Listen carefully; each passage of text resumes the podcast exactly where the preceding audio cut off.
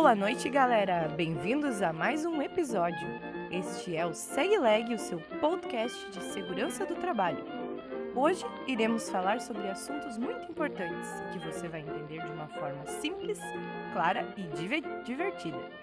Falaremos sobre o tema acidente de trabalho e os benefícios previdenciários.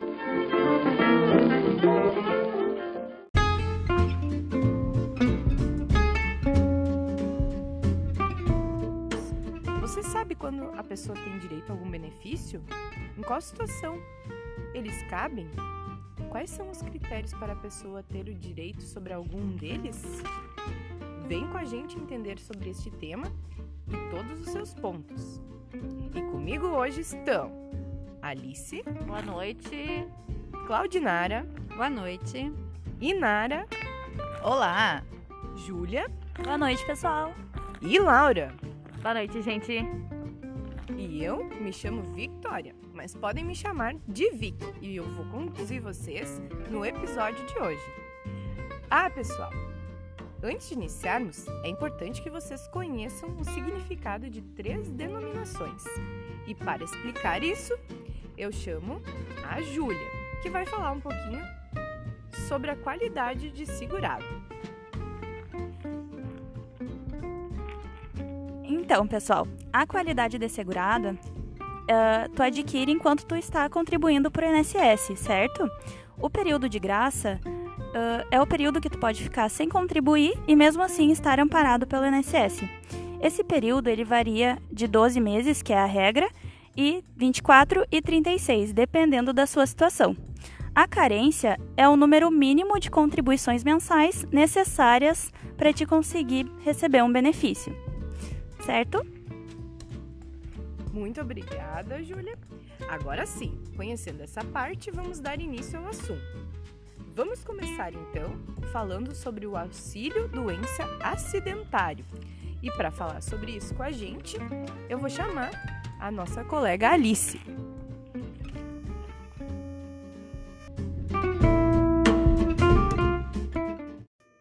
Boa noite, pessoal. Eu sou Alice e vou explicar para vocês um pouco mais sobre esse assunto. Vocês sabiam que quando o empregado, inclusive o doméstico e o trabalhador avulso, ficam incapacitados para as atividades laborais por um período superior a 15 dias, eles poderão recorrer a um benefício previdenciário Neste caso, a pessoa pode recorrer ao auxílio por incapacidade temporária, ou seja, o antigo auxílio doença. Uh, para isso, a incapacidade poderá ser total ou parcial, temporária ou permanente. O segurado terá direito quando ficar incapacitado por mais de 15 dias para o trabalho ou a sua atividade habitual. Os primeiros 15 dias, quem paga é a empresa, depois o INSS. Qualquer pessoa tem esse direito, estando em uma atividade habitual ou que estiver na, na carência. Outra coisa que é importante também é o fato gerador. Se a pessoa já tiver a doença ou a lesão anteriormente, não terá o direito. Mas se ocorreu um agravamento durante a filiação, ele estará segurado. A pessoa precisa demonstrar a progressão da doença é necessário fazer a perícia em todos os casos para comprovar a sua incapacidade. E quanto ao valor que a pessoa recebe, ele receberá uma média assim do salário mínimo e o máximo que receberá será 91% da média de suas contribuições. Bom, gente, eu espero ter esclarecido algumas dúvidas de vocês, mas vamos continuando. Retorno para minha colega Vicky continuar. Muito obrigada, Alice. E para falar um pouquinho sobre auxílio acidente, eu chamo a nossa colega Clau. Bem, pessoal, o auxílio acidente, o trabalhador receberá após a concessão do auxílio de incapacidade temporária, como a nossa colega Alice explicou. Quando essa incapacidade ela for reduzida, parcial ou total. Isso quer dizer que o trabalhador receberá o pagamento de 50% da média dos salários de benefício a partir, calculados a partir de julho de 94. Este auxílio é indenizatório do INSS aos segurados, mas nem todos têm o direito, pois temos alguns requisitos. Ele precisa ser segurado ou estar em período de graça, como a Júlia já nos explicou, ter sofrido um acidente ou ter adquirido uma doença de qualquer natureza, sendo relacionadas ou não ao trabalho. E esta doença ocasionar a, a redu essa redução parcial ou permanente. Para continuar agora, eu passo a palavra para nossa colega Inara. Bom, pessoal, eu vou falar um pouquinho então sobre a habilitação e a reabilitação profissional. Esse benefício ele é prestado pela Previdência Social e ele tem o objetivo de habilitar ou readequar o indivíduo que sofreu uma incapacidade parcial ou total. E ele também se estende às pessoas portadoras de deficiência.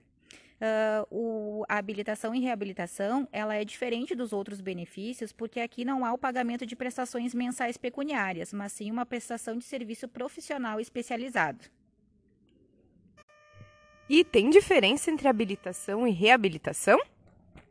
Tem sim, Vicky. A habilitação se destina às pessoas que já têm uma limitação de nascença ou então para aquelas que precisam se qualificar para desempenhar determinadas funções. Já a reabilitação ocorre geralmente quando o segurado está incapacitado e recebendo o benefício de auxílio-doença e insuscetível de recuperação para sua atividade habitual. E para ter acesso a esse benefício previdenciário de reabilitação, todo mundo pode ou tem requisitos? Tem requisitos. Tem que ser segurado, mas não se exige período de carência. O segurado precisa estar recebendo o auxílio-doença e impossibilitado de recuperação para exercer a mesma atividade, quando passará pela reabilitação e deverá ser capacitado para exercer outra atividade que lhe garanta a subsistência e, caso não se recupere, ainda poderá ser aposentado por invalidez. E de que forma a Previdência presta esse serviço? que é de caráter obrigatório? A Previdência vai prestar esse serviço com o fornecimento, a reparação ou ainda a substituição de aparelhos de prótese, órtese, instrumentos de auxílio para locomoção, quando a perda ou redução da capacidade funcional puder ser atenuada por uso desses equipamentos. E como que o beneficiário vai saber que está apto para voltar a iniciar ao trabalho? Tanto na habilitação quanto na reabilitação social e profissional, a Previdência Social deverá emitir um certificado individual, indicando quais as atividades que poderão ser exercidas, nada impedindo que exerça outra atividade para a qual se capacitar. Outro ponto muito importante é o benefício por incapacidade permanente, que era antigamente denominada por aposentadoria por invalidez. E para falar um pouquinho para nós sobre isso, eu passo a palavra para minha colega Júlia. Então, pessoal, o benefício por incapacidade permanente ou a aposentadoria por invalidez, como ela é mais conhecida, ela é concedida ao segurado que estiver incapaz de forma total e permanente para toda e qualquer atividade. Então, a aposentadoria por invalidez ela é diferente do auxílio doença, porque o auxílio doença ele é concedido temporariamente, somente por um período. A aposentadoria por invalidez não, é por um tempo indeterminado. Mas cuidado, se você estiver recebendo aposentadoria por invalidez, o INSS pode solicitar que você passe por uma perícia revisional de dois em dois anos. Se você estiver se perguntando quais são os requisitos para aposentadoria por invalidez, são os seguintes: a carência tem que ter no mínimo 12 contribuições, a não ser que, uh, que você tenha sofrido um acidente de qualquer natureza, ou doença do trabalho, ou desenvolvido uma doença classificada como grave, irreversível e incapacitante pelo Ministério de Saúde e do Trabalho da Previdência. Ter qualidade de segurado e possuir a incapacidade permanente para toda e qualquer atividade, conforme eu havia mencionado. Contudo, é muito difícil o INSS conceder aposentadoria por invalidez para o segurado. Geralmente, ele consegue o, uh, concede o auxílio doença por um período, né? E o, o segurado ele precisa entrar na via judicial para tentar aposentadoria por invalidez. E, normalmente, o INSS nem concede o auxílio doença, o que também faz com que o segurado entre na via judicial requerendo benefício. Então, pessoal, sobre aposentadoria por invalidez seria isso. E agora passo a palavra a Vicky novamente. Muito obrigada, Júlia. E agora, a nossa colega Laura vai falar um pouquinho sobre a pensão por morte. Laura, é contigo. Boa noite, gente. Então, a Previdência Social considera apenas dois tipos de pessoas como candidatos a beneficiários: o segurado e o dependente, que já falamos lá no início da gravação. A pensão por morte é o benefício concedido aos dependentes do segurado falecido que trabalhava na iniciativa privada. Existem duas regras gerais que precisamos fixar na memória antes de classificarmos os dependentes. A primeira regra: os dependentes de classe superior excluem os de classe inferior. Isso mesmo, existindo apenas um único dependente de primeira classe e 18 dependentes de segunda e terceira, apenas aquele um vai receber a pensão por morte. Todos os demais serão excluídos para sempre. Mas, Laura, quem são os dependentes de primeira classe? Então, Claudinara, de primeira classe são os filhos. Então, Claudinara, na primeira classe temos os filhos que são dependentes até os 21 anos de idade, se não se emanciparem. Se o filho for inválido ou com deficiência, continua sendo dependente mesmo após os 21 anos, até cessar a invalidez ou deficiência. Mas lembrando, que este dependente precisa passar por perícia médica realizada ao INSS. É considerado também o filho natural e adotado, legítimo e ilegítimo. A lei também equipara aos filhos o enteado e o tutelado, mas devem comprovar a dependência econômica do segurado. Tá, eu entendi os da primeira classe. E na segunda, quem são os beneficiários? Na segunda classe, temos então o pai e a mãe, o padrasto e a madrasta, do segurado que precisam comprovar ser independentes econômicos desse falecido. O Poder Judiciário também tem aceitado avós e tios que fizeram o papel de pais do segurado, cuidando dele quando ele era criança e adolescente. Mas lembrando, para receberem a pensão por morte não pode existir nenhum dependente de primeira classe. Tá, e se eu não tiver nem primeira e nem segunda classe? Então ainda temos a última classe. Então, para essa última classe, precisa comprovar também a dependência econômica e traz como dependentes os irmãos e irmãs de até 21 anos de idade, se não se emanciparem.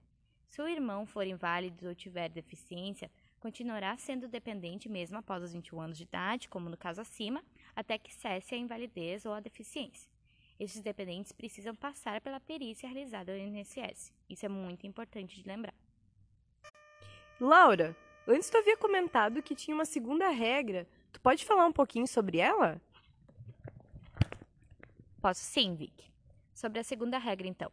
Os dependentes de mesma classe dividem o benefício igualmente entre si. Para quem era dependente da primeira classe, deixou de ser pelo divórcio ou pela dissolução da união estável e quer voltar a ser, precisa comprovar a dependência econômica. Dessa forma, o ex-cônjuge ou ex-companheiro que recebem a pensão alimentícia ou qualquer ajuda financeira regularmente continuam ou voltam a ser dependentes. Os separados de fato, quem não convive mais junto ou ainda não alterou a documentação, também precisam fazer a comprovação da dependência financeira. Mas lembrando, pessoal, que para então entrar com esse benefício junto ao INSS, são exigidos alguns documentos, tá bem?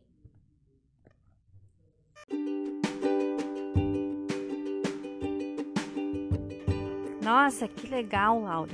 Agora eu já posso morrer tranquila, porque eu sei que a minha filha, que com 25 anos ela tem síndrome de Down, ela não vai precisar comprovar a dependência dela financeira e ela vai receber esse benefício até a sua morte. Isso mesmo, Paulo. Se você está contribuindo ao INSS, pode ficar tranquilo que a sua filha, como primeira classe, vai receber o seguro. Oremos. Não, mas eu espero que estejamos todos com saúde e que a gente dure por um bom tempo ainda, né? Mas pode ficar tranquila que ela tá segurada. Então, pessoal, e aí, gostaram desse podcast? O nosso intuito era mostrar para vocês que vocês têm direito, então, a exigir os benefícios. Nós agradecemos a sua audiência e até a próxima. Boa noite. Boa noite.